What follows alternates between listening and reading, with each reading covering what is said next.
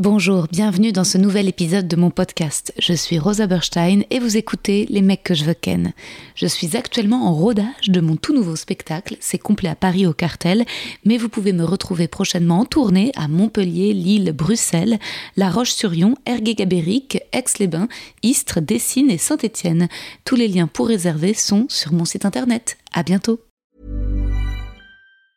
I'm Sandra, and I'm just the professional your small business was looking for. But you didn't hire me because you didn't use LinkedIn jobs. LinkedIn has professionals you can't find anywhere else, including those who aren't actively looking for a new job but might be open to the perfect role, like me.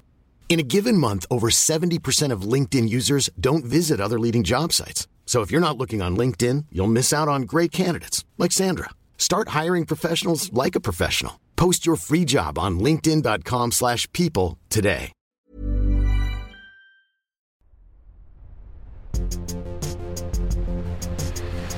Les mecs, les mecs, les mecs que je veux ken. Chers auditeurs, chères auditrices, mes baladins, mes joueuses de cerceau, j'espère que vous allez bien. De mon côté, ça va. Je suis soulagée de faire une petite pause du spectacle à Paris. En fait, quand je jouais les vendredis, samedis à la nouvelle scène, il y avait moins de travail en fin de semaine. Les gens se mettent en off à partir du vendredi. Et le samedi, le week-end, je pouvais me préparer tranquillement pour le soir, revoir mon texte, écrire des nouveautés, me pomponner, me concentrer. Alors que quand j'ai joué à la Comédie de Paris les mardis, mercredis, je me suis connement blindé l'agenda de rendez-vous. J'ai mis des enregistrements du podcast les mardis et mercredis après-midi parce que le studio est SACD dans le 9e, pas loin de la Comédie de Paris, que moi je suis à Bagnolet. J'ai accepté des rendez-vous le matin, des déj pro le midi, de sorte à être épuisée à chaque début de semaine pendant deux mois. Et récemment, j'ai eu le turning point, le crash, le moment que je redoutais le plus. Bah, j'ai foiré l'enregistrement d'un épisode de mon podcast. Déjà techniquement, hein, j'étais tellement à l'arrache que mes piles étaient pas rechargées et surtout, j'avais pas eu le temps de lire le livre de mon invité. J'étais pas préparée. Je ne rentrerai pas dans les détails, mais vraiment, c'était traumatisant. J'ai fait une bourde monumentale. Euh, j'ai mis incroyablement mal à l'aise mon invité. Je m'en suis voulu, je m'en veux toujours. Je, je suis pas remise. Au point que ça m'a fait perdre confiance en moi et en ma légitimité de podcasteuse. Cet épisode-là ne sortira donc pas. Et c'est vrai que bah, j'ai pas de notes, que je prépare pas vraiment les questions à l'avance. Je me fie beaucoup au charme et au hasard, mais parfois ça suffit pas. Ça dépend de l'invité. Avec notre invité d'aujourd'hui, le charme a opéré. J'ai reçu la Big Bertha, mais j'étais honnête, j'avais pas encore pu la voir performer à Paris. J'avais seulement vu Drag Race France, où Bertha faisait partie des finalistes, et le clip de Sam Smith, mais je m'y connaissais pas bien en drag, euh, et j'ai pu poser toutes mes questions, comme le genre à employer. Au fur et à mesure de la discussion, j'ai compris les clichés à éviter. Bertha était venue avec un cadeau. Vous allez voir, c'est un épisode très love, très doux. Bertha nous explique que le drag est un art politique, qu'elle ne souhaite pas que sa visibilité actuelle soit récupérée par des marques pour du pinkwashing, du body positif de façade. Justement, Bertha parle de son corps atypique, qu'est-ce qu'être grand et gros de l'enfance à l'adolescence, à l'âge adulte, comment se montrer après s'être caché. Nous faisons ainsi des apartés tout en prenant la voie autobiographique. Bertha raconte son besoin de se renouveler, son chemin du Maria Oberkampf pour The Bertha's Show, sa nécessité de voir toujours plus grand, sa conception du drag français versus le drag américain. Enfin, nous finissons l'épisode par des confidences très émouvantes de Bertha sur un moment difficile de sa vie, mais je vous laisse découvrir par vous-même. Bonne écoute. Attends, mais attends, je vais, je vais- je vais le faire. mais mais t'es fou. Attends, mais c'est- c'est- J'aime bien ces enveloppes parce qu'elles sont galères à ouvrir. Ah non, merde, putain, tu galères pas.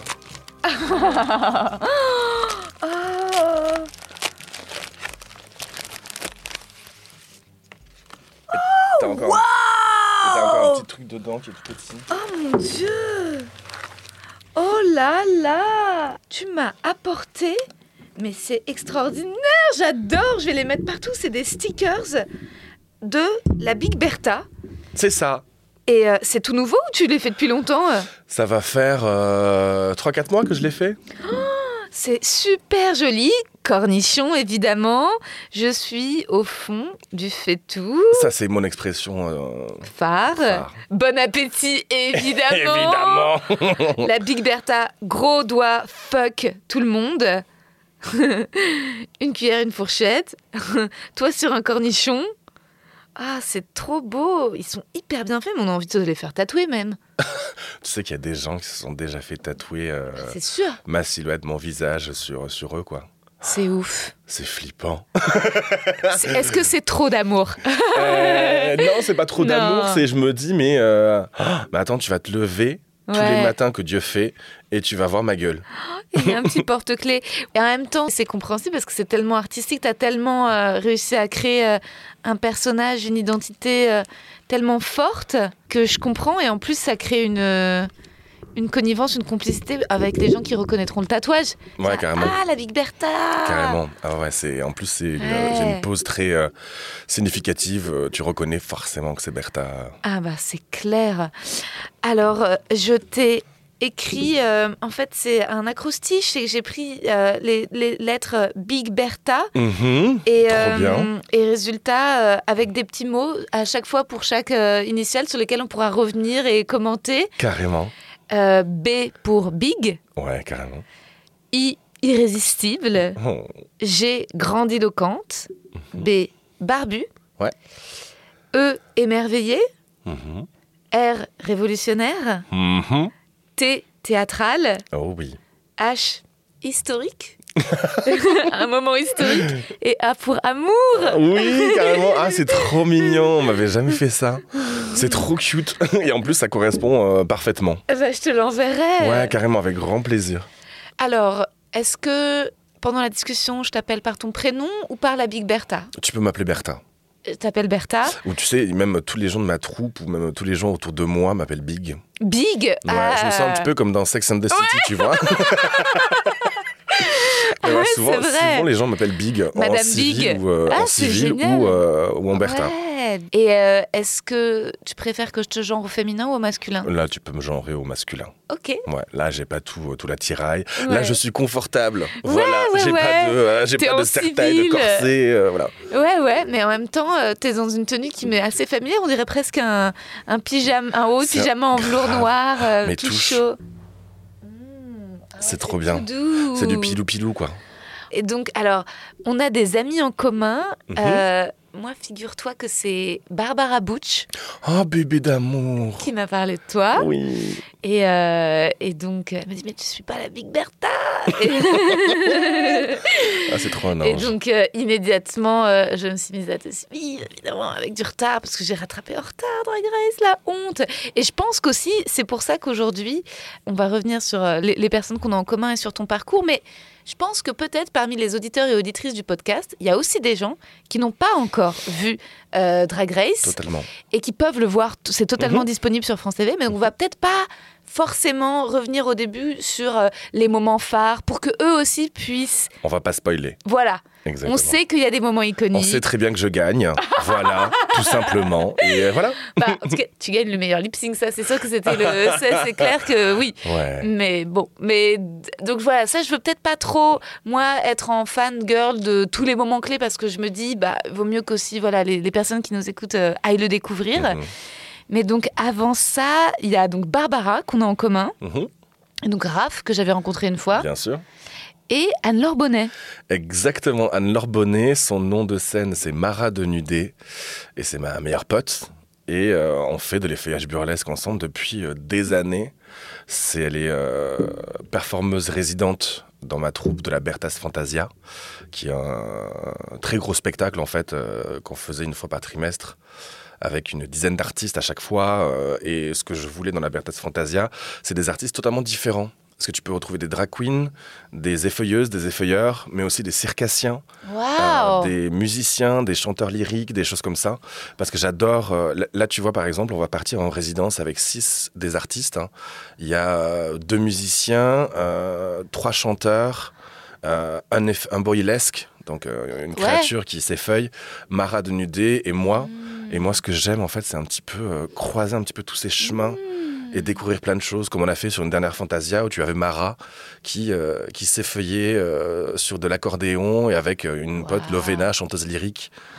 Et j'adore tous ces croisements, ça, comme de ça. genre, Et c'est hyper enrichissant à la fois pour ouais. le public, mais aussi pour nous Ouais. en tant qu'artistes, tu vois. C'est on partage plein de choses euh, à un moment on se dit ah mais attends, je te verrai trop Ouais. sur cette musique là, etc. Donc c'est c'est ça que j'adore. Ouais, vous vous apportez l'un l'autre. Ouais. Et en même temps, il y a aussi ce côté cabaret où c'est chacun son numéro, mais euh, enrichi par l'univers de l'autre. Exactement. Et j'aime les rencontres. J'adore ça. Oh ouais, et les croisements. Ouais. Bah si jamais un jour t'as besoin d'un petit sketch d'humour. Bah, j'ai envie de te dire totalement, ça rentre totalement dedans. Et donc vous vous tournez là, vous avez à Paris quand vous. Alors là, avec bien entendu tout, euh, tout ce cataclysme Drag Race, Mm. euh, j'ai eu du mal à, À caler des trucs. à caler des choses, etc. Euh, là, je suis sur un autre show qui s'appelle Excuse My French, que je produis avec Paloma, Soa et moi, Trop bien, qu'on a commencé à tourner au Canada en novembre. génial. Et là, on le tourne partout en France, là. Waouh. Et euh, donc là, je me suis un petit peu concentré sur euh, Ouais. ce show-là.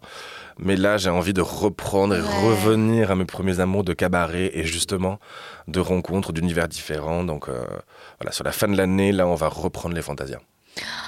Alors, on a fait un flash forward immense. Moi, Ouais. je veux tout savoir. Je suis trop curieuse. Je trouve que c'est tellement. Enfin, il y a tellement de messages c'est tellement riche. Mais on devient quand même. Devenir drag queen, c'est devenir une reine. J'imagine que c'est plein de chemins.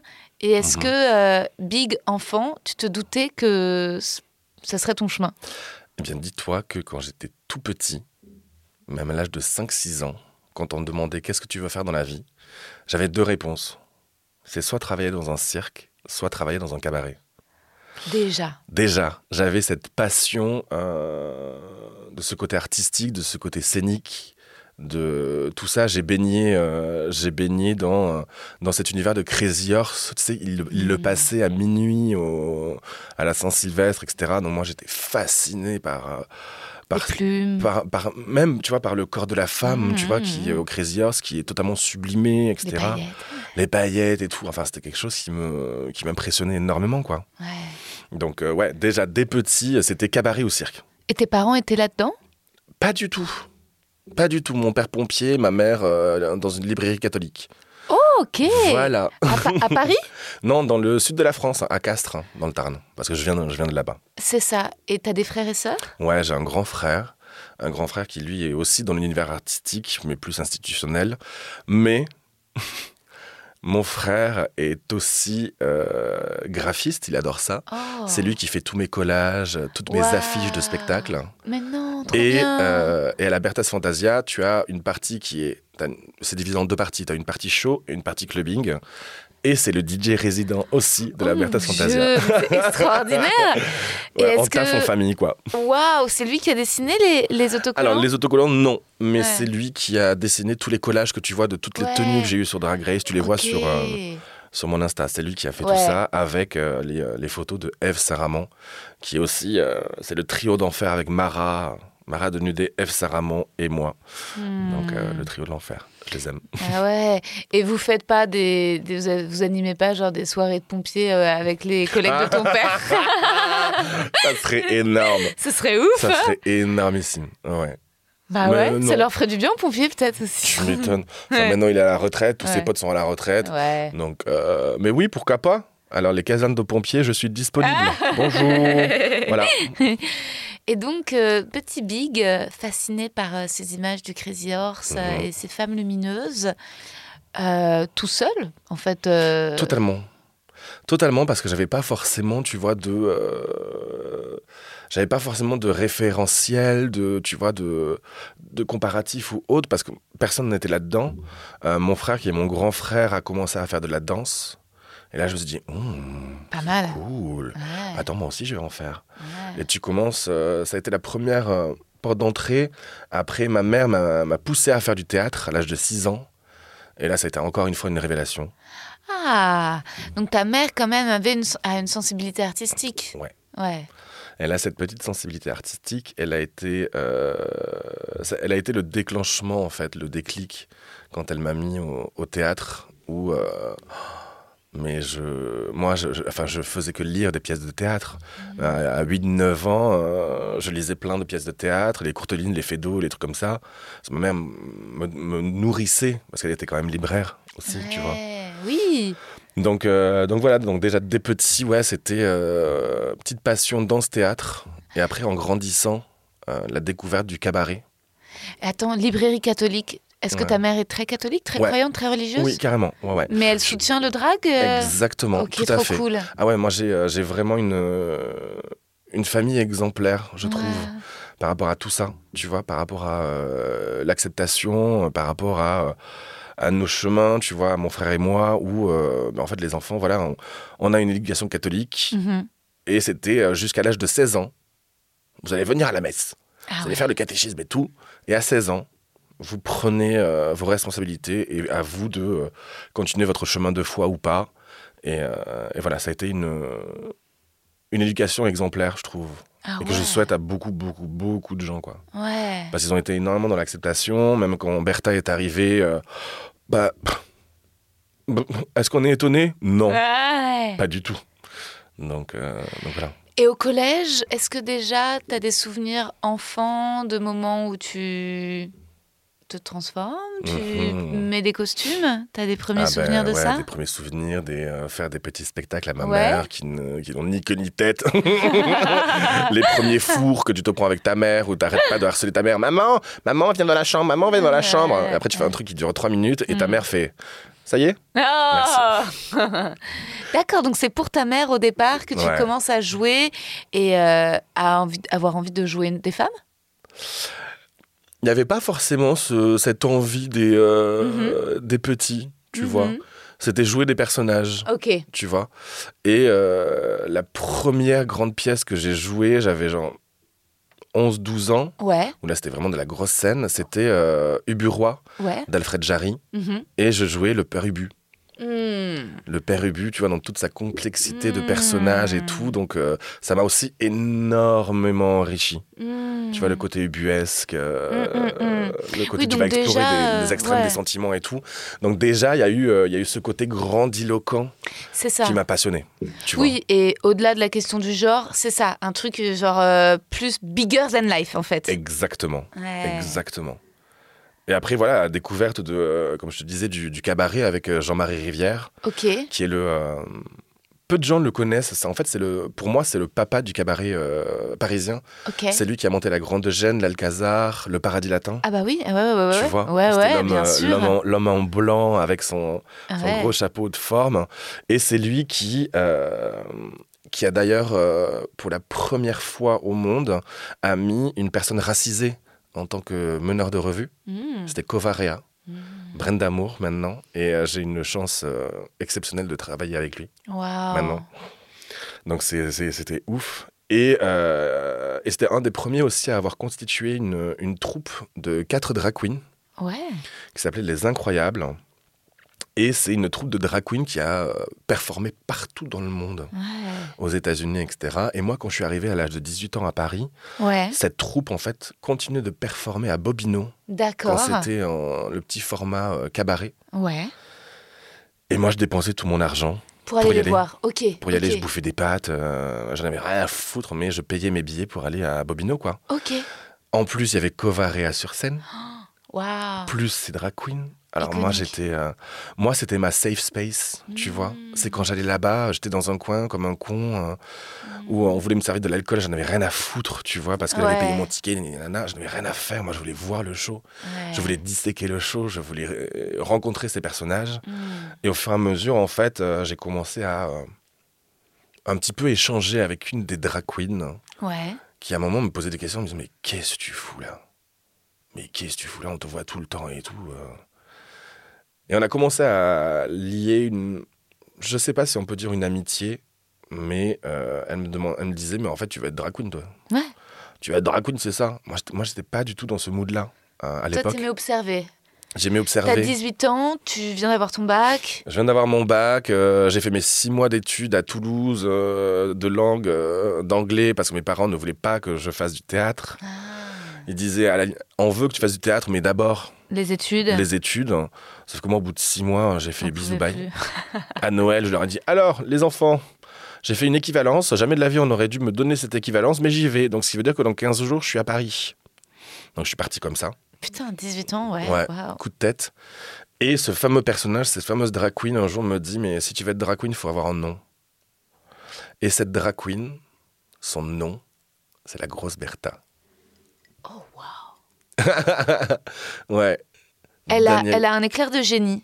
Ouais, et euh, non, mais c'est son nom, elle, son nom de scène, c'est la grosse Bertha. Ah, elle te le donne Et après, elle m'a dit Il y a quelque chose un petit peu de moi en toi Donc, il faut, il, faut, il faut faire quelque chose. Il faut faire quelque chose. Donc, on va le rendre un petit peu contemporain.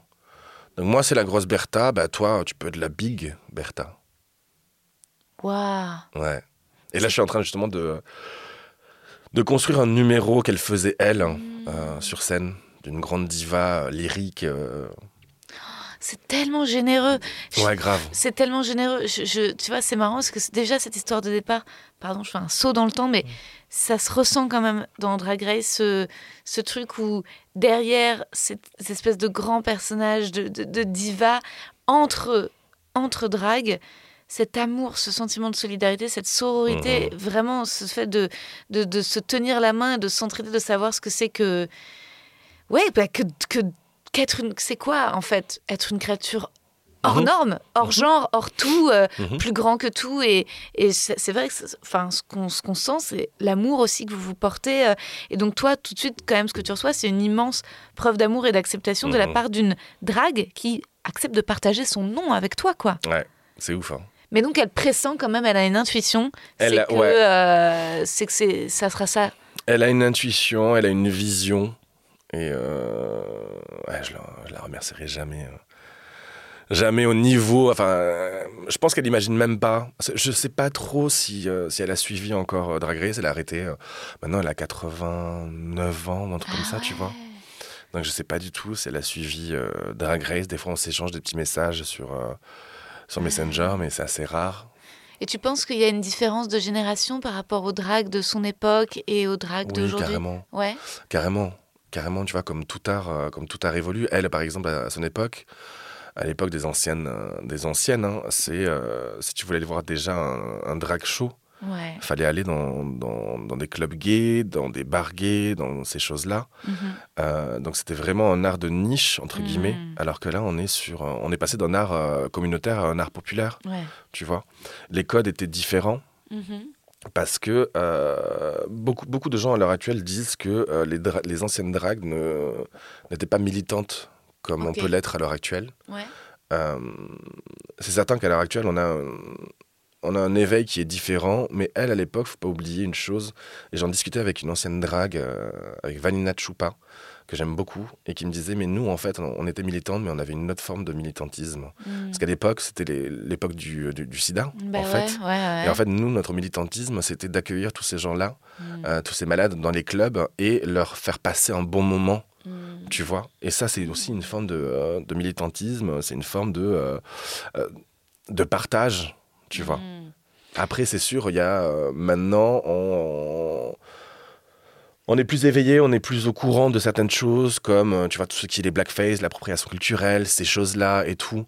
À l'époque, on n'avait pas forcément cette connaissance-là. Donc oui, elle pouvait être un petit peu plus trash, on va dire, Mhm. qu'à l'heure actuelle. Euh, mais heureusement, elles ont été là.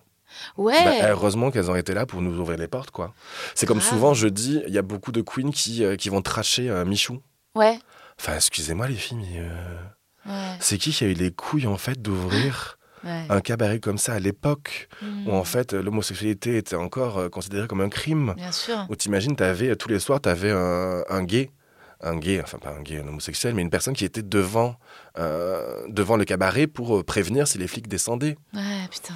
Enfin, tu vois, c'est des gens euh, comme ça, faut, euh, Ouais, faut rendre hommage en faut fait. euh, totalement rendre hommage, tu vois.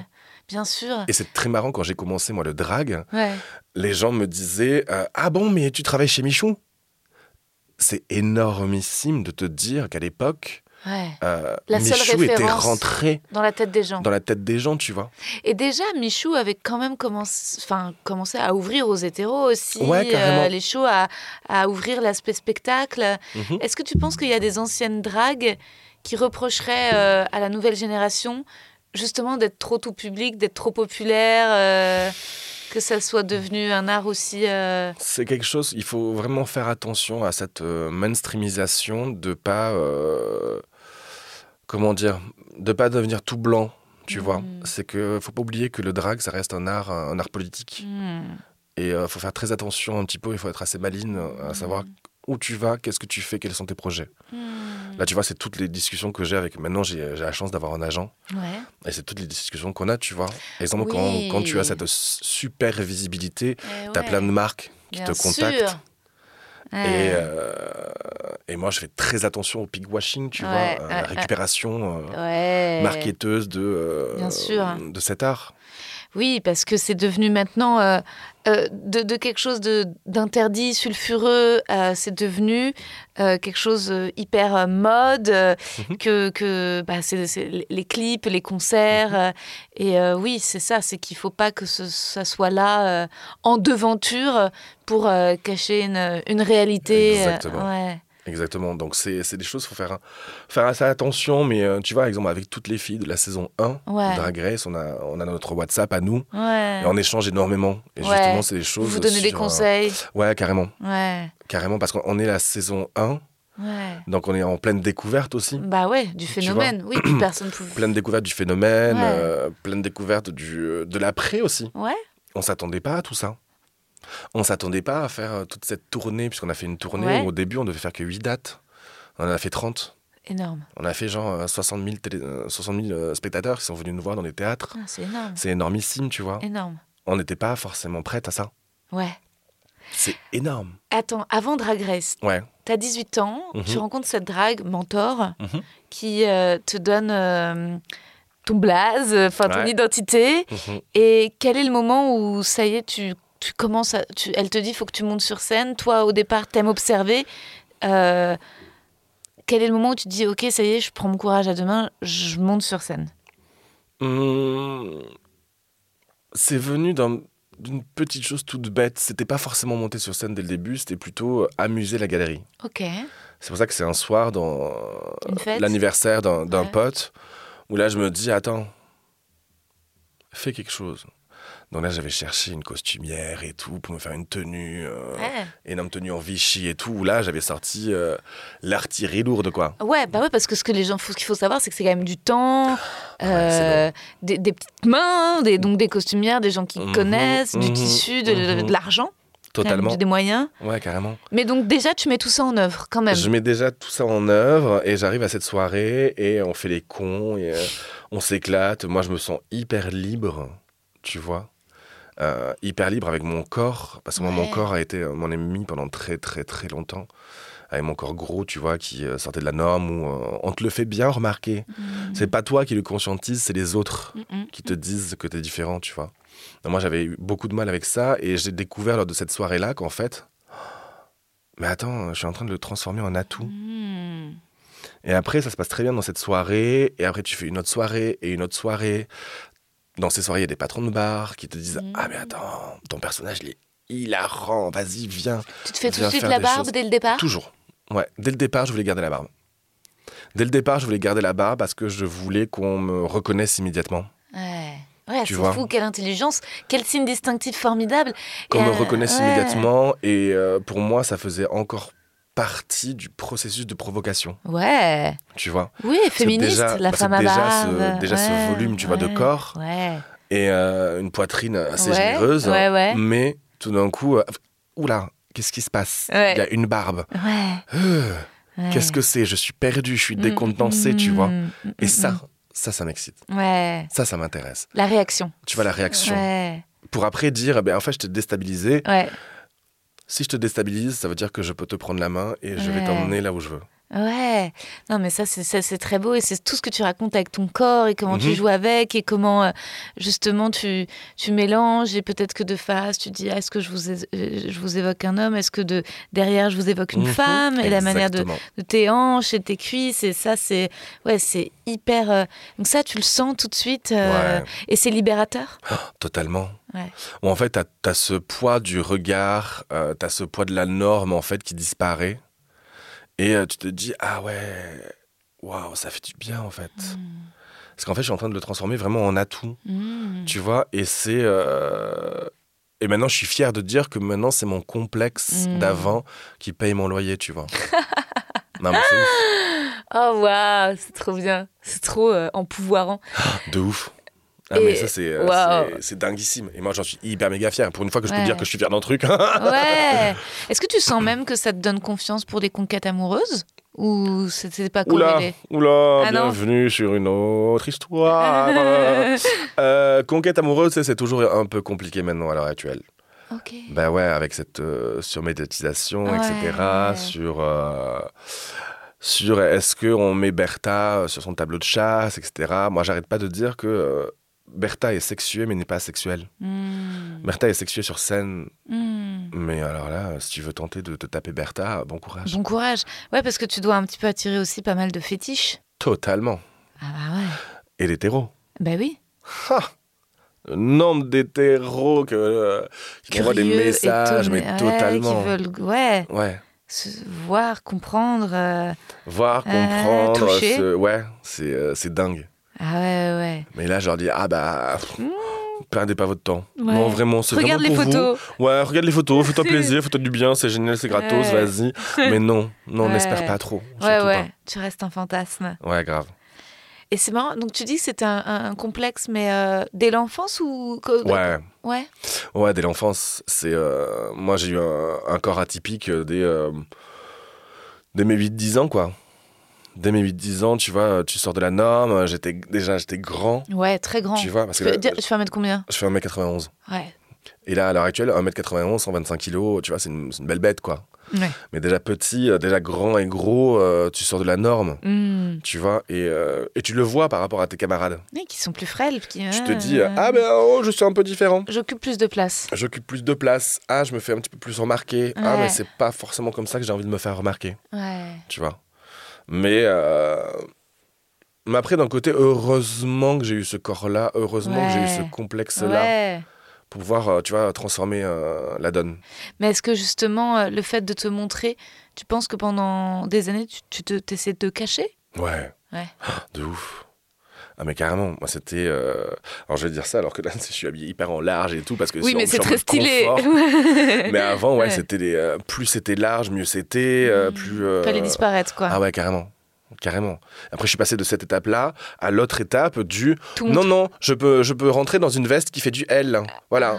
Euh, Et en fait, t'es- tout étriqué. Euh, Ouais. ouais, t'as une dysmorphie totale. Ouais.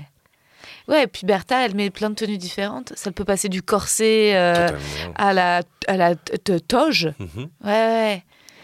Et donc là, les patrons de bar commencent à voir qu'il y a un personnage, qu'il y a une identité, que c'est dissonant, que c'est différent. Ouais. En fait, c'est vrai que tu te démarques Ouais. parce qu'il n'y en a aucune autre euh, comme ça. Oui, carrément. Et que parfois, on peut peut-être un peu les confondre. Mhm. Certaines, parfois, il y a un truc où tu dis Ah oui, et, et- et d'un coup, toi, non, ça, on peut pas confondre.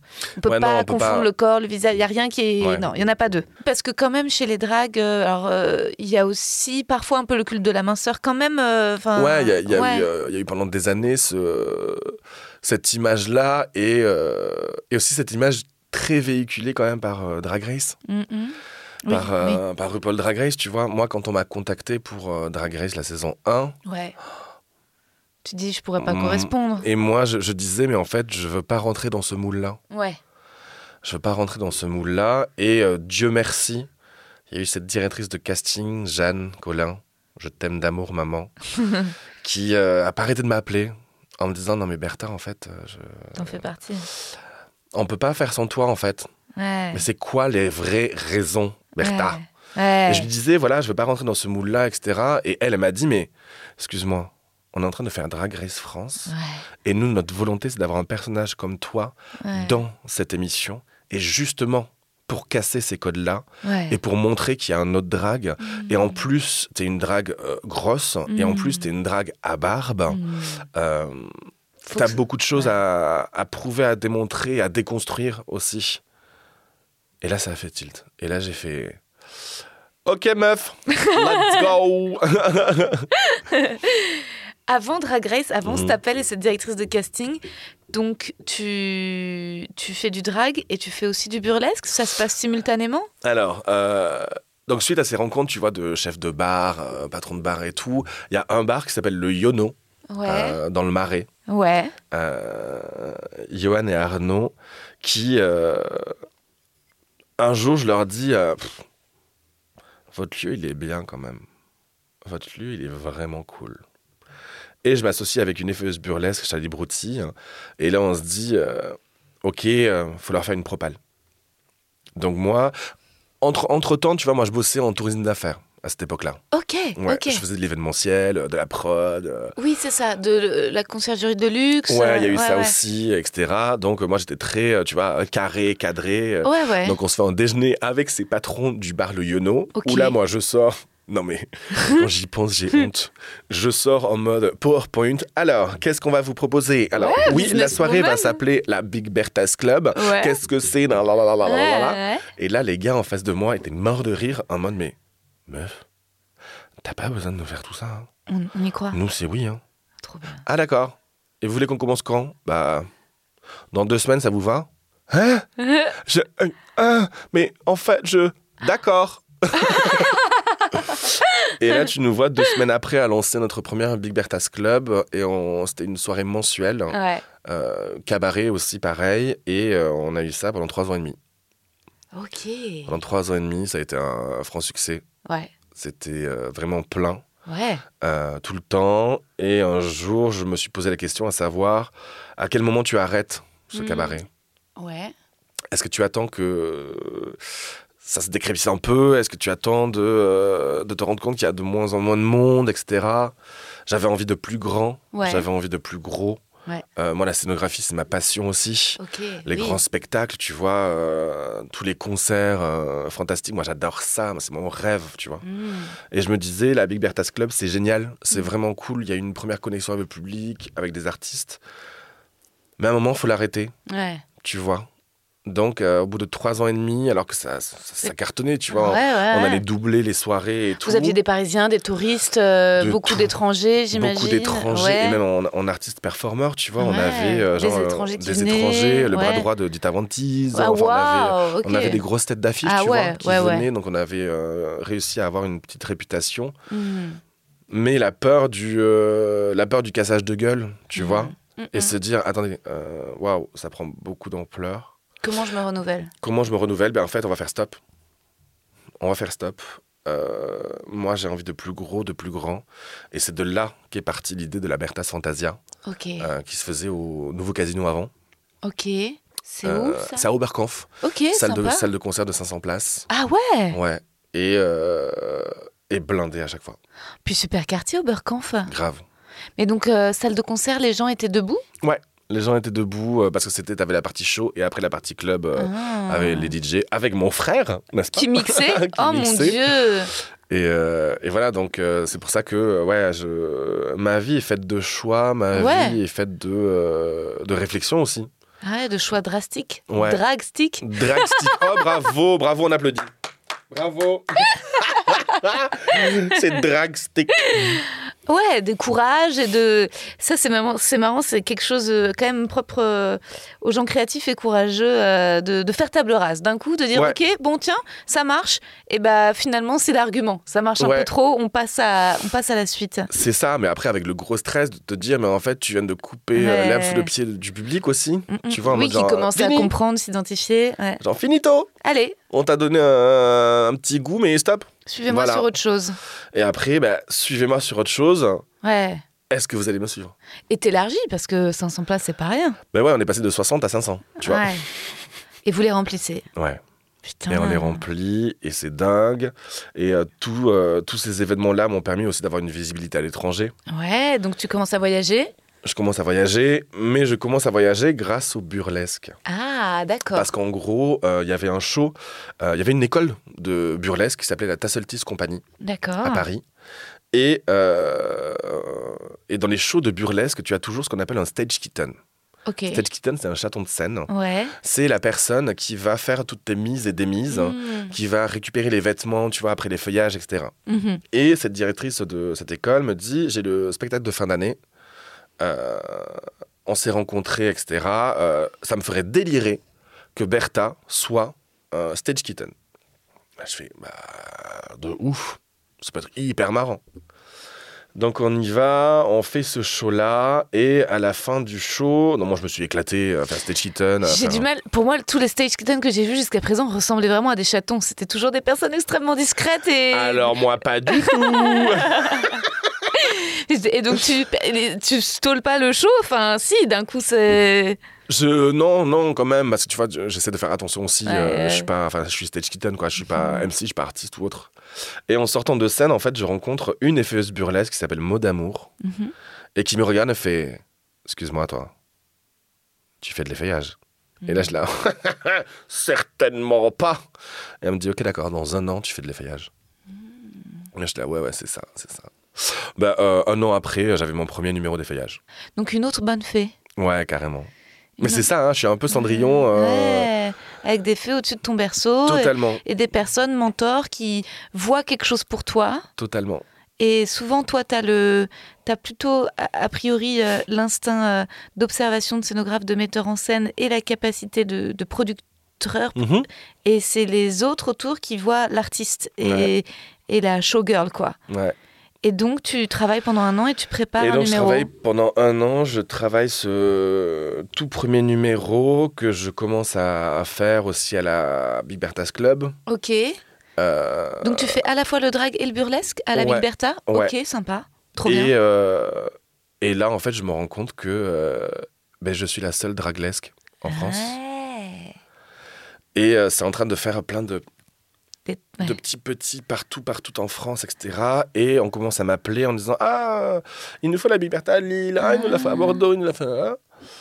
Et après, six mois après avoir commencé euh, les feuillages burlesques, je suis contacté par Valentina Delperls, qui est la directrice artistique du euh, cabaret burlesque à la Nouvelle Scène, Ah oui, oui, oui.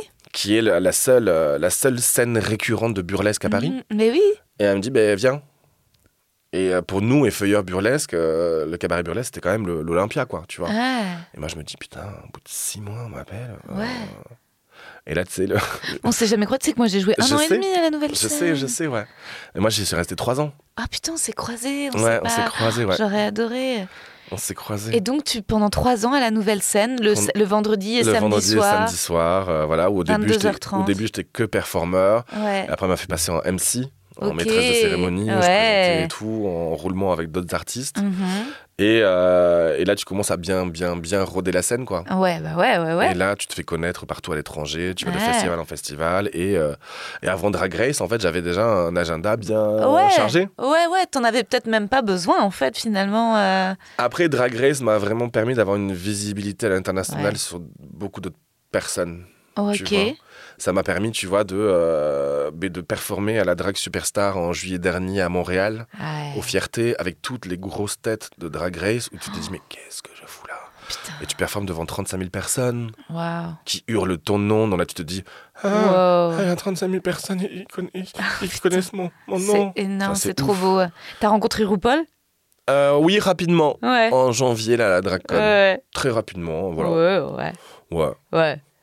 Euh, tonton, quoi. Ouais, ouais, Ouais, ouais. c'est- c'est c'est le daron, quoi. Et tu regardais justement euh, RuPaul? Ouais, carrément. Tu regardais avant, ouais, je regardais avant, ouais. Sachant que quand même, euh, euh, la compétition est plus marquée. hein. C'est- Enfin, il y a moins l'esprit sororité que dans Drag Race C'est France. très complète. Ouais. Mais après, excuse-moi, hein, si tu mets un cachet de 100 000, euh, 100 000 euros à la fin, je peux te dire que là, l'idée l'idée de compète va changer. Hein. Ouais, putain, c'est clair. Et aux États-Unis. Ah, mais là, là même Oui. cette année, c'est 200 000 dollars. Oh putain. Hello. Oui, c'est pas France TV slash. non, tu gagnes pas une couronne, quoi. Ah ouais, non, c'est clair.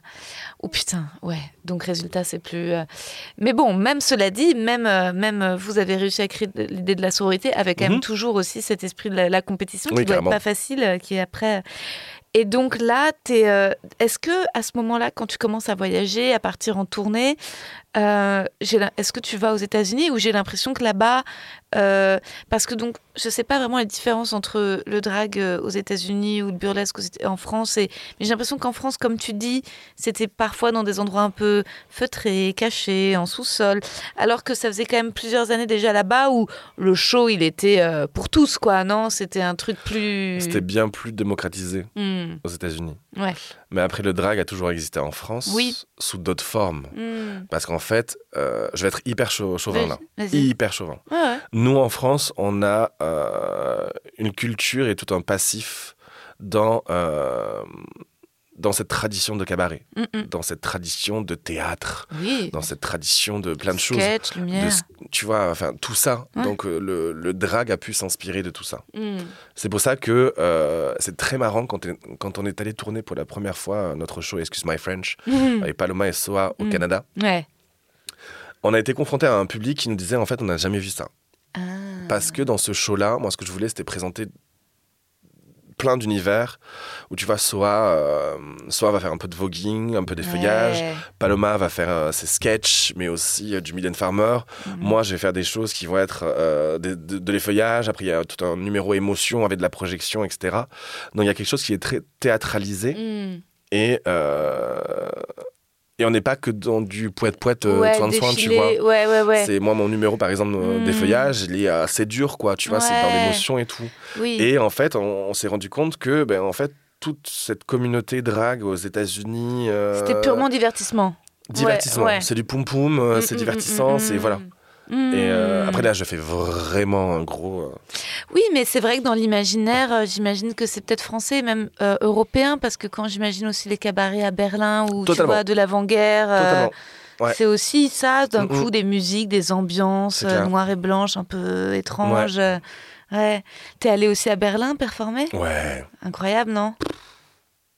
C'est un univers qui Comment le qualifier? C'est inqualifiable. C'est un espace de créativité sans, Ouais. euh, sans borne, sans, sans cadre, tu vois. C'est, euh, Et quand tu vois les autres performeurs, et là, tu te dis, wow, c'est ouf, j'aurais jamais pensé faire des choses comme ça.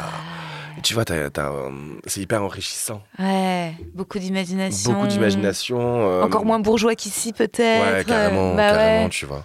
Ouais. Mais, et même après, euh, même en Angleterre, en Espagne, tu vois, c'est des choses qui sont totalement différentes. Ouais, oui, oui, Tu vois, chaque l'Espagne, culture, le, chaque le pays. drag espagnol, moi, me fait hurler de rire. Ah ouais, tu m'étonnes. Parce que c'est la chola, quoi. C'est, Ah euh, ouais. Le drag espagnol, tu vas pas chercher 36 000 euh, rhinestones, cristaux partout, etc. C'est Ah ouais. genre, allez, je vais te faire. un- tu veux quoi? Tu veux être dans un drag show? T'inquiète, je vais te faire oublier tes problèmes. Et allez Ouais. Tu vois, tu vas pas par. Euh, Ouais. Par quatre chemins, quoi.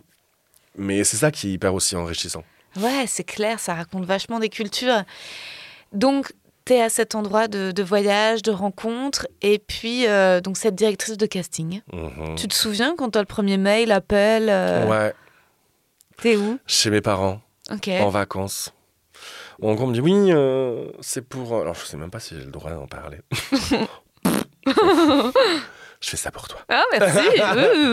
Ou en gros, on m'appelle pour me parler d'un d'un documentaire. Ok, d'accord. Ça commence Voilà, comme ça. ça ouais. commence comme ça. Ouais. Documentaire, etc. On peut pas trop m'en parler et tout. Et, euh, et là, je dis bah ouais, ok, Ouais. pourquoi pas, let's go. Et, euh, et on se rencontre une première fois. C'est une interview.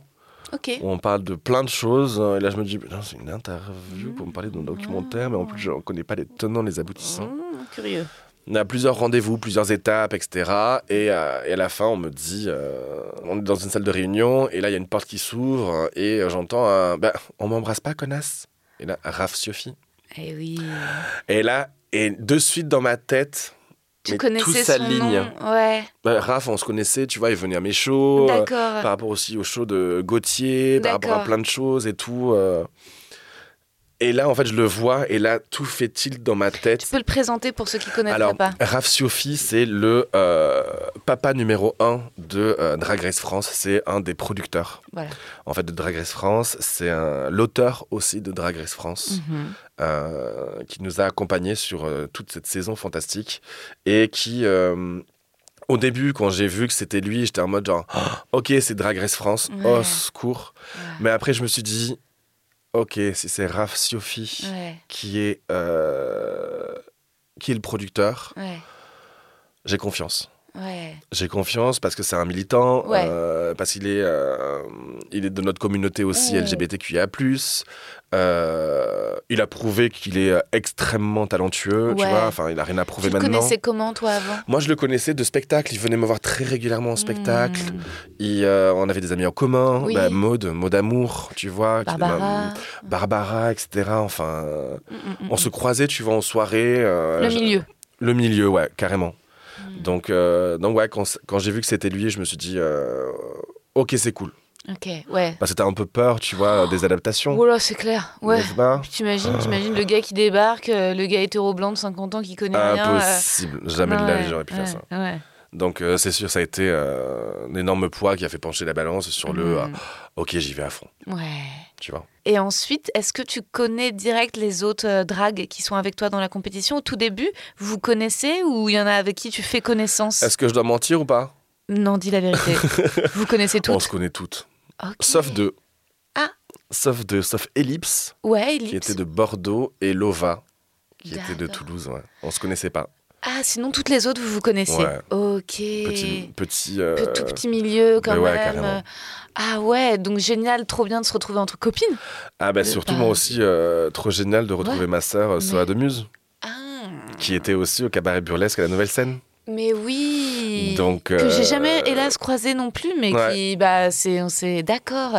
Et Soa qui fait du voguing aussi, c'est ça? Ouais, voguing et feuillage. euh, Ouais. ouais. Non, c'est une créature fantastique. Ah, c'est génial, j'adore le voguing. Dans, dans les, dans les Bertha's Shows, il y a des, aussi des moments de voguing aussi? Il n'y en a pas eu encore, mais Mm. c'est en considération. Ouais.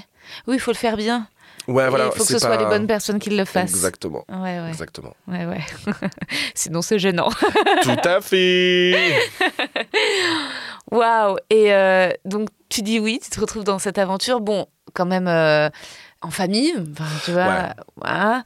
Est-ce que tu. Comment t'arrives, toi, avant même qu'il y ait encore la notoriété, le public qui soit là, mais à, à gérer euh, le stress quand même de l'aspect compétition? J'oublie totalement cet aspect compétition. Parce que moi, je, je l'ai souvent dit aussi dans Drag Race, c'est que moi, je suis une, une drag queen de cabaret, une drag queen de troupe. Hmm. Je sais pas, euh, on m'a souvent reproché, tu vois, sur les, euh, sur les euh, challenges de groupe, hein, de pas assez me mettre en avant, de pas assez. euh, Et moi, je leur disais, je suis désolé, je ne sais pas faire. Je, je, je, je sais pas, euh, tu vois, euh, Mhm. parce qu'il y, a- il y a cet esprit de compétition dans- aussi dans Drag Race, tu vois, d'éc- d'écraser un peu les autres pour se mettre en avant et Ah, tout. Drag Race US, carrément. je ouais. sais pas faire. Ouais. Je sais pas faire. Moi, tu vois, comme je t'ai dit, moi, drag de troupe, il y a de l'enrichissement, il y a de, c'est un, un travail d'équipe, tu vois. Et euh, je me suis souvent confronté à ça, où, où sur les premiers épisodes, dans ma tête, j'étais en mode, t'es pas à ta place. T'es pas. Qu'est-ce que tu fais là? Hmm, hmm, hmm. J'étais là, j'étais dans cet esprit-là, quoi. Ah ouais, tu ressens ça. Qu'est-ce que tu fais là Que toi, c'est plus le collectif, la troupe, le côté Totalement. théâtral, comme dans mon acrostiche.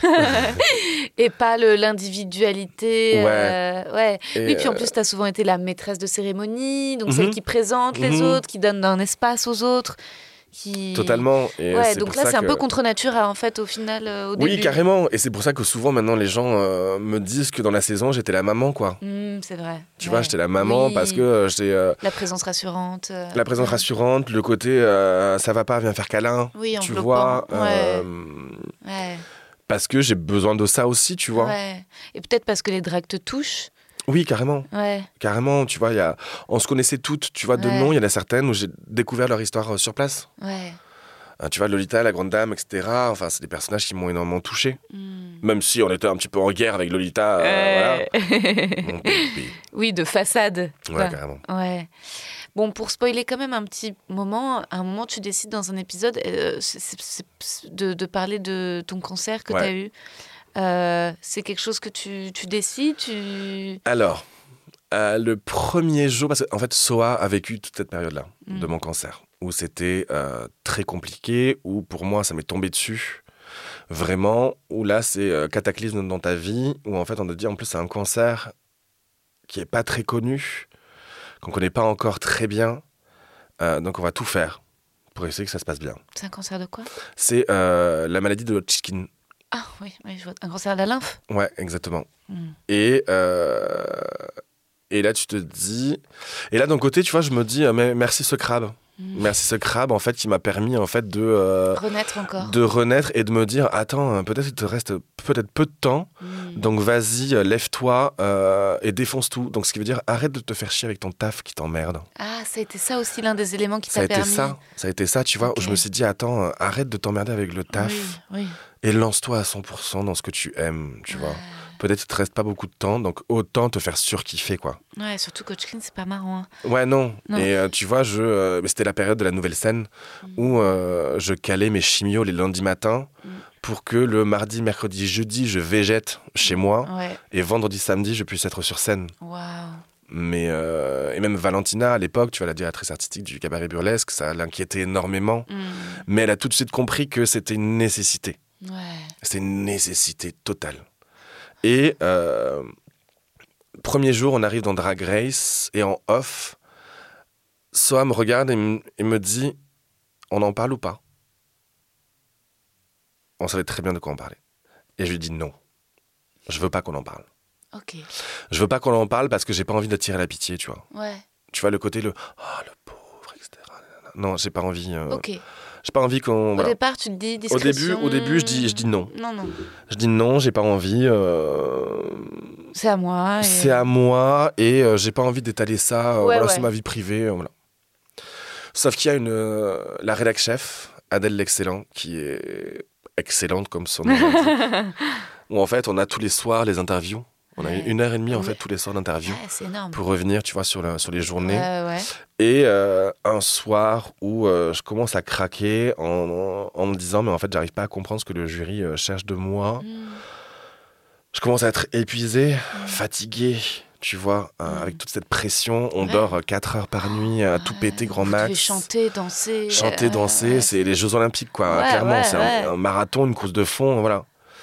Et en interview, je craque, littéralement. Et là, Adèle se dit Oh waouh, ok, on est en train de découvrir une nouvelle facette là. Hmm. On a vu Bertha, euh, Bertha grande gueule, conquérante, euh, solide et tout. Et là, hum, ça se fissure. Et là, je commence à lui dire, mais en fait, euh, je commence à me poser des questions, à savoir est-ce que j'ai fait le bon choix dans ma vie de choisir ce côté drague? Enfin, t'imagines, Tu remets tout en question à ce je moment-là. remets tout en question. Et là, elle me dit, je comprends pas trop. Et là, je lui dis, est-ce que tu peux couper la I'm Sandra, and I'm just the professional your small business was looking for. But you didn't hire me because you didn't use LinkedIn jobs. LinkedIn has professionals you can't find anywhere else, including those who aren't actively looking for a new job but might be open to the perfect role, like me. In a given month, over 70% of LinkedIn users don't visit other leading job sites. So if you're not looking on LinkedIn, you'll miss out on great candidates like Sandra. Start hiring professionals like a professional. Post your free job on linkedin.com/people slash people today. caméra Elle coupe la caméra, elle me pousse, on enlève les micros. Et là, on commence à parler de, euh, du cancer. Ok. Ça se termine en larmes avec Adèle, etc. En mode genre, waouh, ok, je m'attendais pas à ça. Ouais. Et je lui dis, mais clairement, moi non plus, je m'attendais pas à ça, je m'attendais pas à en parler, tu vois. Ouais. Et, euh, et Adèle, à un moment, m- me fait un peu des remontrances. Parce que je lui dis, non, on va pas en parler. Mm. Et Adèle me dit, Bertha, Il faut. arrête d'être d'être égoïste, en fait. Ouais. Là, tu penses à ta gueule. Ouais. Là, tu penses à toi. Hmm. Mais pense aux gens Qui peuvent qui s'identifier. peuvent s'identifier. Mais moi, j'avais pas du tout conscience de ça. J'avais pas du tout conscientisé cette chose-là. Ouais.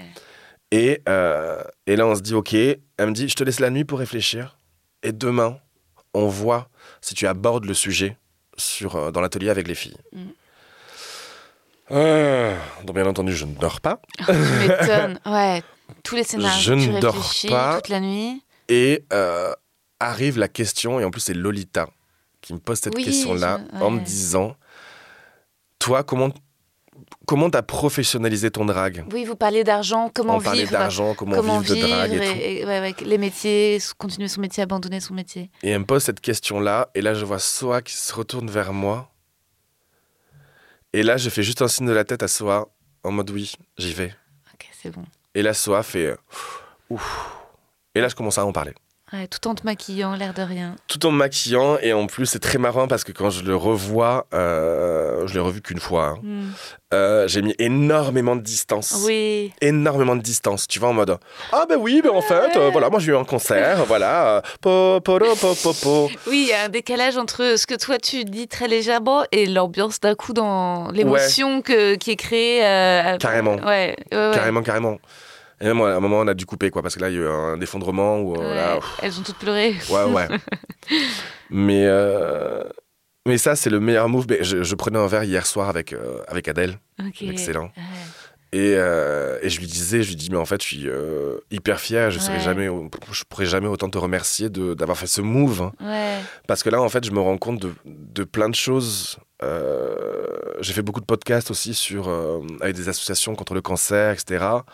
Et il s'est passé un truc qui, je commence à avoir les poils, Mm.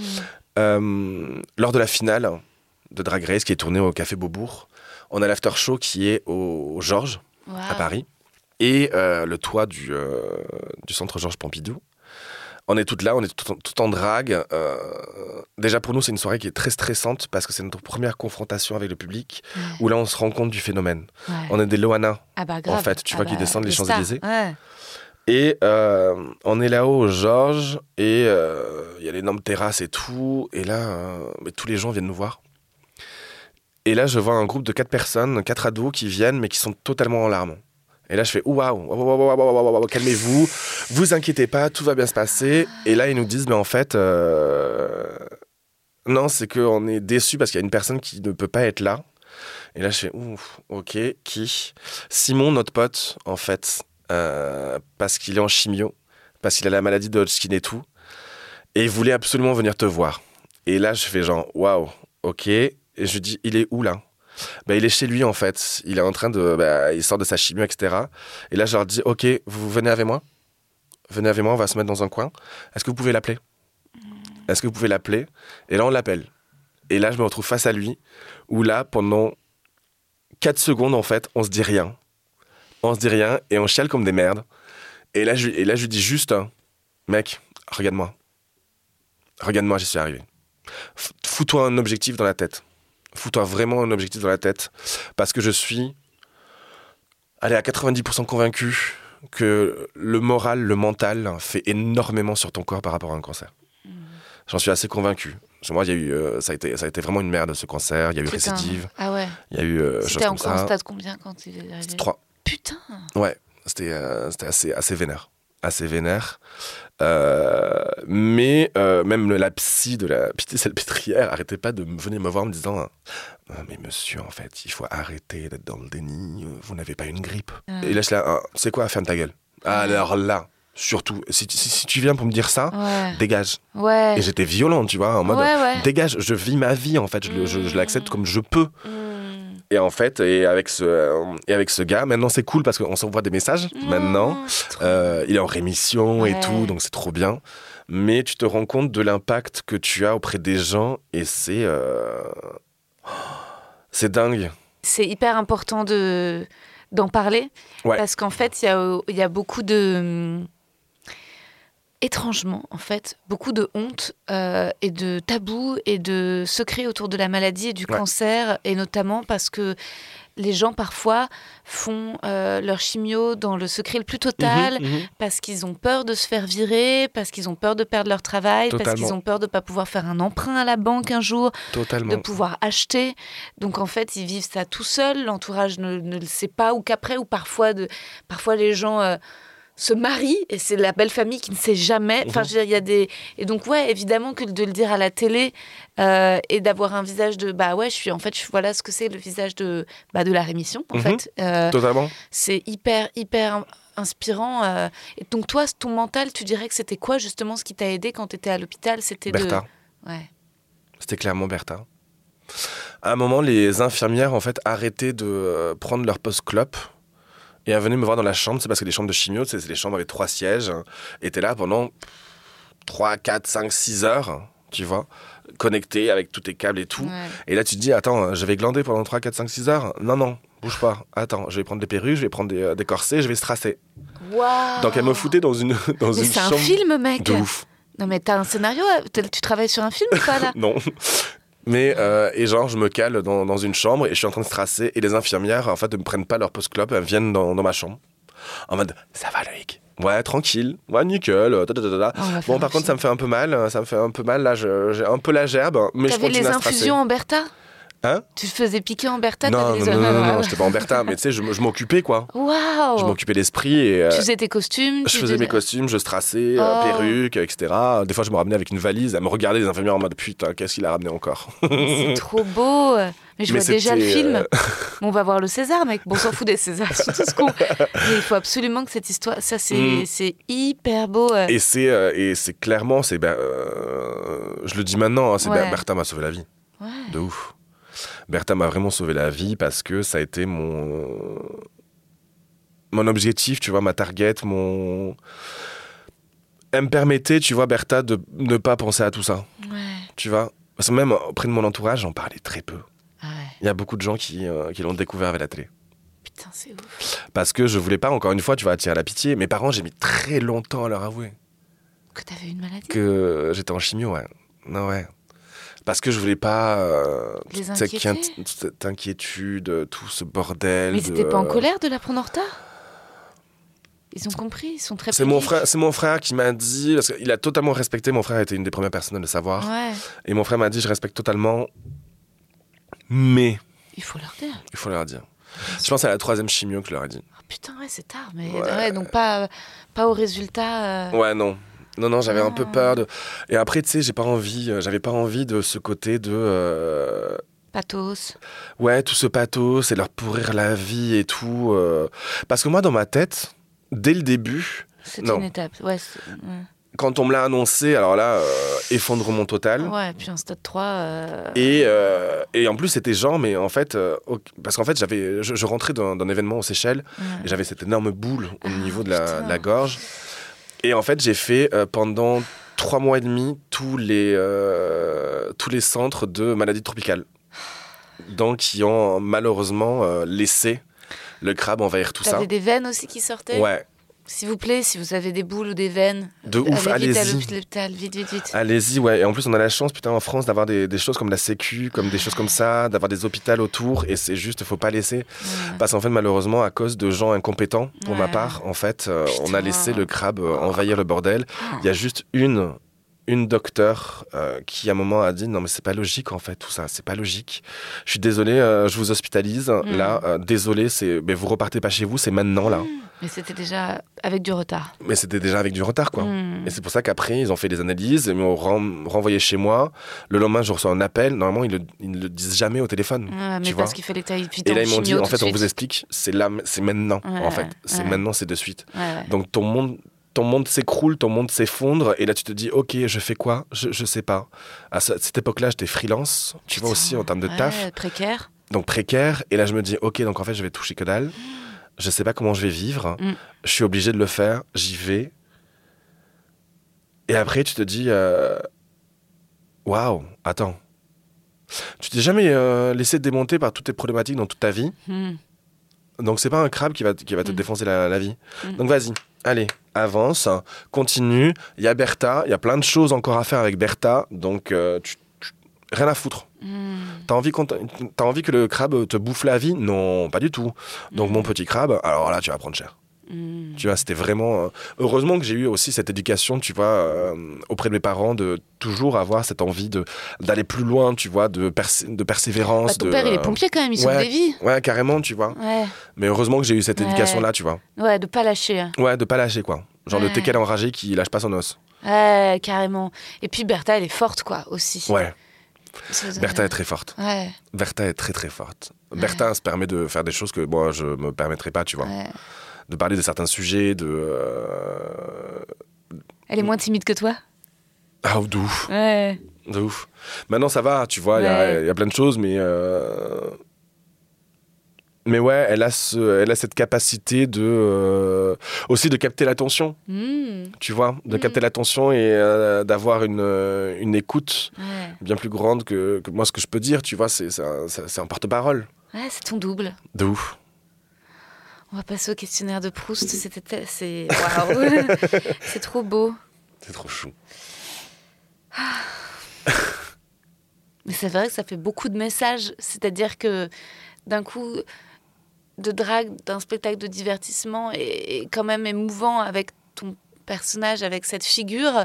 Il y avait à la fois le bah, le message de tolérance contre la grossophobie, en fait, de, Mhm. de, de positivité, de s'aimer, et en même temps aussi, ouais, le discours de juste de transparence, de vérité aussi, Ouais. voilà, et de dire euh, et, qui nous ramène tous, euh, qui rappelle aussi la difficulté de la vie et qui donne espoir, parce que quelqu'un qui est devant sa télé, qui voit ça, qui ça se trouve est en galère, qui ça se trouve a une maladie qui fait qu'il peut pas, et ben il se dit ça se trouve demain, voilà, moi, enfin, en fait, C'est clair, c'est- de montrer que même moi, j'y suis arrivé, même moi, je l'ai fait. Tu vois? Même moi, j'y suis arrivé, j'ai eu cette force, etc. Et c'est comme aussi, il y a beaucoup de, de gens qui viennent me voir où, euh, où on me dit, euh, bah, en fait, merci parce que cet été, je suis allé à, à la piscine, je suis allé à la plage. waouh. Tu vois, avec euh, l'acceptation du corps. Et là, tu te dis, ouf, waouh. T'as beaucoup d'hommes ou de femmes, de tout, tout Tout. genre mélangé? Tout. De gens qui ont appris à s'aimer en te regardant, Ouais. à s'accepter? Carrément. Et c'est. euh, Au début, je savais pas comment recevoir ça. Ouais. Ouais. Je savais pas du tout. Ouais. Parce que tu te dis, ah, euh, ouais, c'est beaucoup. d'accord, c'est cool. C'est, euh, Et même, je me rappelle, les premières fois, tu sais, tu rentres chez toi, t'es en chial. Ouais. En mode genre, waouh, ouais. t'as pas conscience, tu ne conscientises pas, tu vois. Putain, en plus, moi, je suis un très mauvais exemple. Parce que je suis pétrie de complexes. J'étais grosse quand j'étais enfant. Ok, d'accord. Et, euh, et aujourd'hui, euh, je fais... bah, j'essaye de combattre des TCA. euh, Ouais. et, euh, et je... Je suis aussi encore là-dedans. Ouais. Ouais. Mais justement, Bertha m'aide ouais. énormément. Parce que déjà, ça coûte cher euh, de refaire Des costumes. nutritions, ouais. hein, voilà. Tu as, beaucoup de, de, de pertes et reprises de poids. De, t'as deux... Ouais, carrément. Mm. C'est, il faut, là, à l'heure actuelle, tu vois, il faut pas trop que je me retrouve chez moi. Parce que là, on est en train de beaucoup bosser avec ma psy sur ce qu'on appelle le glitter crash. Ah, C'est-à-dire? C'est-à-dire, c'est le phénomène où, en fait, tu, euh, tu sors de scène, tu sors d'un Bercy de 30 000 personnes. Et t'as tu rentres- faim. et- Non, et Ah c'est, et c'est même pas, c'est même pas la fin, et tu rentres chez toi et Ouais. tu démaquilles le personnage qui te fait être aimé par les autres, Ah. et tu te retrouves seul chez toi. Oh, je vois la descente. Bah ouais, ouais. Glitter crash, ouais. Ouais, glitter crash, Ouais. c'est un bon terme. Mais euh, c'est scientifique en fait. Ah oui, que, totalement. Voilà, t'as un pic d'adrénaline, d'hormones. euh, Totalement, mais après, c'est Ah, le, le oui, côté oui. compensatoire de Eh ben euh, oui. la bouffe. Et la bouffe. Et toi, c'est quoi la- Dans quelle bouffe tu compenses? Alors, de très bonnes choses, parce que j'adore, Ouais. j'adore cuisiner. bah, Ça, déjà, c'est bien. mais déjà, c'est bien, tu vois, mais c'est en très grosse quantité. Ouais, d'accord. Ouais, tu vois. Ouais. Donc euh, là, ça, ça va, c'est cool. Il y a, y a- y a Mm. tout un euh, mode opératoire qu'on est en train de mettre en place avec ma psy, tu vois. Mm, mm. Mais, euh, mais c'est chiant. Ouais, faut, faut trouver le. Mais c'est vrai que ah, c'est marrant, Glitter Crash. Moi, c'est marrant. J'avais euh, bah, la nouvelle scène quand je jouais, j'avais, je sais pas, un Nutella Crash. Mais euh, tu sais, il y a le- la, la crèmerie de Saint-Michel. Il y a un truc Oui. qui fait des. Et résultat, avant de jouer, j'étais angoissée. Donc, je me prenais une crêpe au Nutella. Et après jouer, en sortant de scène vers minuit, une heure, quand les gens sont partis, je suis en descente de, du love. Mhm. Et résultat, je me reprends une crêpe. Et en fait, résultat, moi, c'est pas tellement les quantités, c'est juste que je me mets à avoir une alimentation qui est entièrement basée sur le sucre Ouais. et donc avec des, bah, des prises et des pertes de poids. Mhm, Alors mhm. sans, enfin la boulimie, mais euh, pas, je, je me fais pas vomir, donc ça c'est Ouais, tout ce qui est la boulimie, boulimie passive, etc. Ouais, voilà. ouais, ouais. Oui, pareil. Mais Et c'est ce, ce ouais. besoin, tu vois, de, de, de combler, de remplir. ouais, ouais. Tu vois, cette chose-là. Ouais. Ou des fois, putain, moi, j'ai euh, j'ai supprimé toutes les applications de livraison, par exemple, Ah mon téléphone. ouais, ouais, bah ouais, parce que sinon c'est trop Ouais. tentant, Ah ouais, c'est trop facile et. euh, Trop facile, trop simple, trop. euh, où je me rendais compte, il y a même encore ça 2-3 mois, où Ouais. je pouvais dépenser genre jusqu'à 500 balles de livraison par mois. Et c'était quoi? C'est genre sushi, pizza, Tout. tout, ouais, tout. Tout, mais euh, quand ils me livraient les sacs, ben, il y avait 4 ou 5 couverts. Ouais, ouais. Alors que c'est que pour moi. Ouais, ouais, ouais, mais c'est une pulsion. hein. Ouais, Est-ce qu'il y a des périodes Est-ce que toi, parce que moi je sais que décembre, la période des fêtes, tout ce qui est Ferrero Rocher, c'est le moment où je sombre. Et arrivé de l'été, chaleur, les glaces, je peux aussi partir en quéquette. Non, parce que moi, je suis pas, je suis pas sucré. Ah, t'es pas je sucré. suis pas un bec sucré, moi. donc résultat, ça reste plus sain quand même, parce que ça reste, non, c'est beaucoup trop, mais c'est équilibré. Hum, donnez-moi, Ah. donnez-moi. C'est la junk food. Ouais, du Hein, gras. voilà. Ouais, Tu vois, du gras, du pas Ouais, bon, etc. C'est pour ça que moi. euh, du fast. Ouais, voilà. Du fast, tu vois, c'est c'est, euh, ce côté euh, compensatoire, mais très vite. Ouais, ouais. Vite, vite, vite, vite. Vite, vite, vite. C'est pour Une ça que dose. tu t'arrives pas Mm. à dormir, quoi. T'es Bah tellement ouais. blindé, t'en peux plus, tu. euh, Ouais, bah, c'est un comportement addict, mais euh, clair. anxieux. euh. Après, bon, en même temps, c'est aussi qu'on on réfléchit tout le temps, on crée beaucoup, on travaille beaucoup, on est Mhm. passionné par ce qu'on fait, ça Mhm. s'arrête jamais, c'est dur, faut trouver. c'est- quoi le, c'est quoi les doudous adultes en fait? Mhm. C'est quoi ce qu'on a qui peut. C'est clair. Et encore la bouffe, enfin, je sais pas si on peut dire que c'est pas le pire, je sais pas. Mais c'est vrai que. C'est. euh, Je sais Mm. pas si on peut hiérarchiser, euh, tu vois, ces Mm. choses-là. Mais euh, c'est bien destructeur quand même. hein. Ouais, c'est bien destructeur. Non, c'est bien destructeur. Mais euh, en tout cas, moi, j'arrive pas encore tout à fait à être euh, tout le temps dans un discours positif. Et je sais que j'ai un peu culpabilisé récemment. Et en plus, j'ai vu que tu avais vu ma story. Je me suis dit, oh non, mais elle va me trouver nulle. mais j'avais hésité à partager une story parce que je me, comme je fais de la dysmorphophobie, en fait, je focalise beaucoup sur mes bras que je trouve énormes. Et donc, résultat, il faut toujours qu'ils soient couverts, euh, même l'été. Et, euh, et, et dans une, un- j'avais fait un plateau et j'avais chaud et donc euh, j'avais exceptionnellement un t-shirt manche courte et j'avais pas de gilet et je partage et même euh, et au départ je voulais pas partager la story. Puis en fait euh, je vois c'est un pote qui, qui dirige le plateau il me fait mais pourquoi? Et je dis bah non mais je suis grosse. Il me dit mais non mais... et Mhm. donc je partage pour lui mais je mets en description je t'aime vraiment j'ai partagé pour Ah toi ouais. mais je suis grosse. Et au moment où je fais ça je suis en mode oh Rosa c'est pas bien de faire ça puisque aujourd'hui objectivement Mais je fais un 38-40 tu vois donc je- j'ai pas le droit de le dire. Mais c'est une maladie- moi, je suis pas d'accord. ah ouais ok Ouais, c'est pas parce que tu fais un 38-40 que t'as. t'as pas le droit d'être que- complexé ouais, Ouais, voilà. Mm, Pas du tout, tu vois. Parce que moi, je parle de grossophobie, mais il y a aussi l'inverse, mm. tu vois. euh, par rapport à la maigreur, etc. Mais aussi, il y a tous ces problèmes de dysmorphie et Ouais, rien à ça. foutre de faire un Ouais. 36, 38, 40, 45, 40. ouais, Enfin, voilà. c'est le regard et c'est ouais, c'est euh, non, t'as pas le droit de te dire genre, man, en fait, j'ai pas le droit de me plaindre. ouais, si, ouais. Mais si, carrément, à un moment ou à un autre, oui, mais en fait, c'est. Je pense que. À un moment ou à un autre, dès que tu euh, arrives à pointer Ouais. ce complexe, à savoir les tenants et les aboutissants, c'est le meilleur moyen pour commencer à le combattre. Et te dire, OK, qu'est-ce que j'aime pas? C'est quoi le problème? Ça, ça, ça, ça. Barbara Butch, elle m'a beaucoup aidée parce que déjà, elle m'a dit euh, c'est pas obligé d'être tous les jours positif. Que Mhm. elle, tu vois, parfois, il y a des jours, certains jours, on se déteste. Ah oui Et certains jours, on se réconcilie avec soi. Tellement. Il y a des jours, on s'aime, des jours, on peut pas. Tellement. Il y a des jours sans. Des fois, quand je me lève le matin, où euh, Ouais. je suis avec mon beat devant mon miroir, et là, je Ouais. fais, euh, T'as- t'abuses quand même. T'abuses quand même. Et d'autres, d'autres matins où euh, je me sens dans la pub de Gillette euh, et rasoir. I'm a Venus, I'm a fire, your desire. Tu vois, où, euh, où j'adore mon corps, je me regarde dans tous les angles et tout. Je me dis, putain, c'est quand même cool, quoi. Hmm.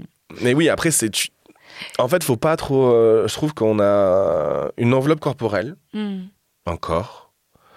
On sait qu'on va devoir faire avec ce corps jusqu'à la fin de notre vie. Hmm, hmm. On sait que c'est notre, euh, c'est notre bateau, en fait. Ouais, notre tu véhicule. C'est notre véhicule. Et à un moment ou à un autre, est-ce que tu veux passer. C'est ce que je m'étais dit. Est-ce que tu veux passer toute ta vie à te battre contre ton propre véhicule? Ouais. Ou à un moment ou à un autre. Tu sais, c'est comme avec un ennemi. Tu vas trouver un terrain d'entente. Ouais, faut se réconcilier. Tu vas te réconcilier. Ok, Ouais. euh, j'aime pas mes bras. Ouais. Mais par contre, mon cul, qu'est-ce que je Ah kiffe. Enfin, tu vois. Oui, il faut euh, savoir mettre en valeur ce que t'aimes. Et tu vois, moi, ce qui me réconcilie souvent avec mon corps, les gens me disent euh, Est-ce que tu arrives à t'aimer avec le regard d'un homme et tout machin? Je suis en mode Oh non, pas du tout. J'arrive à me kiffer quand je porte des vêtements que j'aime. Enfin, tu Ouais. vois, je trouve que le look, la manière Mhm. de se saper, euh, c'est- dans ces moments-là où je souffre d'être pas assez riche. C'est que, genre, vraiment, il y a tellement de tenues que, voilà, que j'aimerais m'acheter. Et je trouve que ça, c'est. En fait, justement, la mode, ça a longtemps servi à mettre en valeur des corps Mhm. maigres, Mhm. alors que vraiment, la mode a un rôle à jouer pour célébrer tous les corps, quoi. Et euh, ouais. Tu, vas, Et- tu défiles toi aussi euh, parfois Non, Non? Non, non, mais euh, ça me fait ça me fait très rire en fait toutes Mm. ces nouvelles marques là qui se disent Ouais, soi-disant. inclusives, etc. Sauf que oh, on est une marque inclusive, on fait du all size, on va jusqu'au 46. Ouais, Pardon? ouais, Et même dans des défilés, des grosses marques comme Balmain, tu vois. ouais. Où en fait, oui, ils font des défilés Isult. C'est génial, c'est super. Où est-ce que tu retrouves ces tenues dans, dans le commerce Dans les rayons. Et aussi, une chose, c'est Ouais. Ah, d'accord, c'est super sympa, tu vois, de- que des grandes marques comme ça se disent inclusives, sauf que c'est faux. Non, ouais. Parce que t'as qu'une euh, qu'une seule tenue, point final, Ouais, sur 40 mannequins. grave. Et après, euh, qui peut Ouais. Qui Oui. peut se permettre d'acheter ça Voilà, ouais. Tu vois Ouais, ouais. En fait, c'est juste de Donc, la promo ce- pour eux. Ouais. Ouais, il y a ce, ce côté. euh, Mais ça- c'est un peu euh, comme, euh, comme le pinkwashing en fait. Ouais, ça C'est en fait, tu utilises, la, Ouais. la cause en fait de la grossophobie et tout Ouais. pour. euh, en fait, c'est le miroir aux alouettes. Ouais. En gros, c'est, regardez, ah si, on est hyper inclusif. Oui. Oui, sur 40 modèles, on en a une, elle est grosse. Ouais, c'est ça. génial. Et puis au début du body positif, quand il prenait une femme grosse, il prenait genre la femme, tu sais, des, des femmes avec le, le visage qui correspond pile aux critères de beauté. Ouais, et puis en fait, euh, les hanches et les fesses, et tout Mhm. est au final les formes telles quand même que Mhm. vachement acceptées dans la société et on, on, on pas. En fait, d'autres, la différence, en fait, tout simplement. euh, Ouais, il y a encore du boulot. hein. Ouais, il y a encore du taf, mais. euh, Mais avec des personnes comme toi, ça avance. Ouais, mais en fait, c'est ce que je me dis. Je me dis, il y a encore beaucoup de taf, donc let's go. Ouais, grave. Vraiment. Profitons-en. Ouais. Et tu vois, mais maintenant, en termes de fringues, euh, ça, c'est du Asos euh, chez les meufs. Hein. Ah ouais, mais c'est Ah trop ouais. beau. Ah, j'en ai rien Et tu devrais lancer ta marque? You're working on it? Non. Je préfère lancer ma marque. Je, préfère lancer ma marque de bouffe que. Ouais. Ah oui, j'avoue. Mais tu Ah, mais te- oui, regarde. Ah ouais. Ah bah ouais. Fourchette, couteau. Et t'es pas égérie d'une marque encore? Y a aucune. Euh, si, j'ai été égérie de Ah. certaines marques. Ouais. Ouais, ouais, carrément, ouais. de cosmétiques. euh, ah, trop ouais. bien. Ah bah oui, les cosmétiques, putain, tu m'étonnes. Pour le budget que tu dois. Tu m'étonnes. Oh. Mais ouais, la bouffe, ça restera quand même mon fer de lance. Mais oui, c'est dommage. Et il y a pas, y a pas eu. Est-ce que tu milites pour une, euh, une épreuve bouffe euh, dans la saison 2 Ah, de ouf, un challenge cuisine, quoi. Alors, le questionnaire de Proust. Oui, Désolé, c'est un peu genré, c'est ce questionnaire du début du XXe siècle, hein, de la qualité que tu préfères chez un homme. la dérision. Hmm. La qualité que tu préfères chez une femme. Hmm, la dérision aussi. Ouais, Hmm. Ouais, certaines en auraient besoin aussi. ça fait tellement du bien en fait de. Ouais, tout le monde, hein, péter un coup. Hein. De ouf, Ouais, tellement. ouais. Et c'est prends un step back, tu vois. Prends, un, un pas en arrière, regarde-toi. Euh, Grave. Non, mais t'as raison, c'est une réponse qu'on m'a jamais donnée. En fait, je trouve que c'est vraiment ce qui savoir se moquer de soi. Tellement. Le principal trait de ton caractère, Généreux. ce que tu apprécies le plus chez tes amis, La générosité. ton principal défaut. Euh, pff, c'est hyper compliqué parce que comment hiérarchiser tous mes défauts, quoi. euh, borné. Ouais, c'est bien d'être borné, d'être têtu. De toute façon, on peut rien accomplir si on n'est pas têtu. Ah ouais, têtu, mais des fois, enfin, je... Tu veux pas Des démordre. fois, sur des trucs, mais euh, même avec Max, mon agent, des fois, il, me- Ah ouais il sait, il me dit Ok, bon, on va laisser ce sujet-là pendant un petit Ah. moment. On y reviendra la semaine prochaine, la semaine d'après. euh, Ah ouais, d'accord. Enfin, non, c'est impossible. Parfois, t'as des idées fixes. Ouais, Ouais. ouais, carrément. Ton idée du bonheur?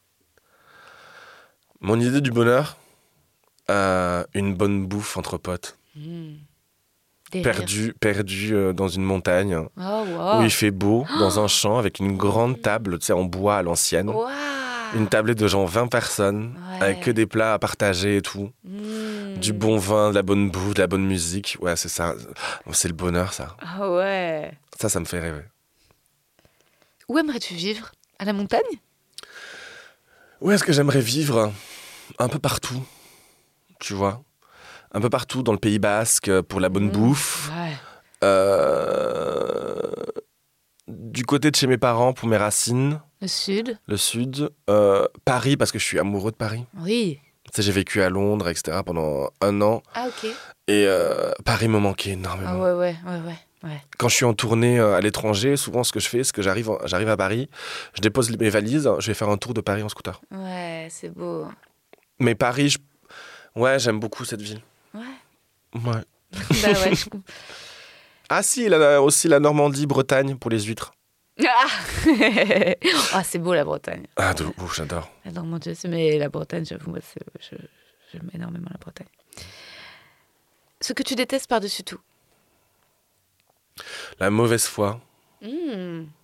Ouais, Hmm. la mauvaise foi.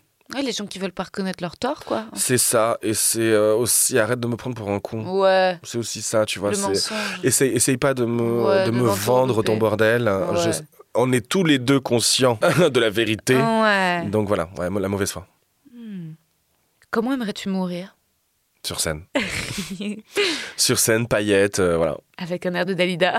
Ouais, ouais, pourquoi pas. Ouais, mais euh, ouais, sur scène. Ouais, dans mon, dans mon univers. Ou dans ma loge, tu vois. Oh, waouh. Ouais. C'est beau, ça. Est-ce que tu as une devise, un mantra que... Big is not enough. Ça résume beaucoup, beaucoup de choses. Big is not enough, c'est génial. Ouais. Ouais, moi, ça m'aidait souvent. souvent je me demande c'est pas dans Sex and the City aussi. If you dream, dream big. Ouais, carrément. C'est un, peu pareil. Ouais. C'est un peu pareil. C'est quand, quand t'as un objectif, euh, t'arrêtes pas à ça. ouais, plus haut. Va au-delà. Tu vois, là, grâce à, grâce à Drag Race, Ouais. j'ai accédé à des choses assez, assez folles. Ouais. Tu vois, enfin, Concert de Clara Luciani. le concert de Clara Luciani, bosser avec Sam Smith, Ouais. son dernier clip, etc. Extraordinaire. Euh, et en fait, je m'étais toujours dit, c'est quoi tes objectifs? J'avais un objectif, c'était performer à, l'étranger, performer devant beaucoup, beaucoup de personnes, etc. Ben, en fait, j'y suis arrivé à l'heure actuelle, Mhm. Mais euh, va au-delà. Il y a d'autres rêves. Il y a d'autres rêves. Va, mets-toi Moi, je vois un objectifs. film bébé. Un film bébé. Moi, je vois Hollywood. Euh, pourquoi pas? Hein? Tu vois, je suis pas, je suis pas fermé non plus à tout ça, mais euh, ouais, big is not enough, c'est va, va, va toujours de l'avant, continue et euh, il y a plein d'autres choses à, à faire encore. Et enfin, ton état d'esprit actuel? Tellement heureux. Là, c'est une période dorée. Ouais, c'est une période cool. Certes, il y a des merdes, hein, Mhm. mais dans la balance, hein, Tu profites. ah ben je profite. Attends, je, je vis ma meilleure vie. Merci, Bertha. Avec plaisir, chérie.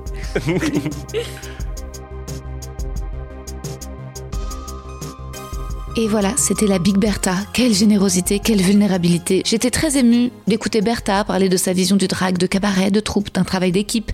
Enfin, toute la partie où elle raconte que Bertha, le personnage, lui a sauvé la vie. C'est juste magnifique. Ça me donne vraiment envie d'écrire le film.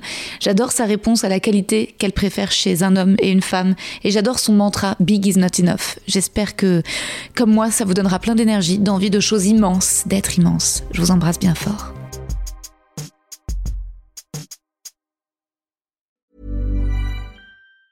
Hey, it's Danny Pellegrino from Everything Iconic. Ready to upgrade your style game without blowing your budget? Check out Quince. They've got all the good stuff shirts and polos, activewear, and fine leather goods, all at 50 to 80% less than other high end brands. And the best part? They're all about safe, ethical, and responsible manufacturing. Get that luxury vibe without the luxury price tag. Hit up quince.com slash upgrade for free shipping and 365 day returns on your next order. That's quince.com slash upgrade. Vous avez aimé cet épisode? N'hésitez pas à le dire en faisant une petite story, en taguant mon compte et celui du podcast, at les mecs que je veux ken sur Insta. Vous pouvez également soutenir mon travail en venant voir mon spectacle, en lisant mon livre et en commentant sur YouTube les replays vidéo de mes chroniques sur France Inter. Je suis tous les mardis dans Zoom Zoom Zen. Merci, bisous.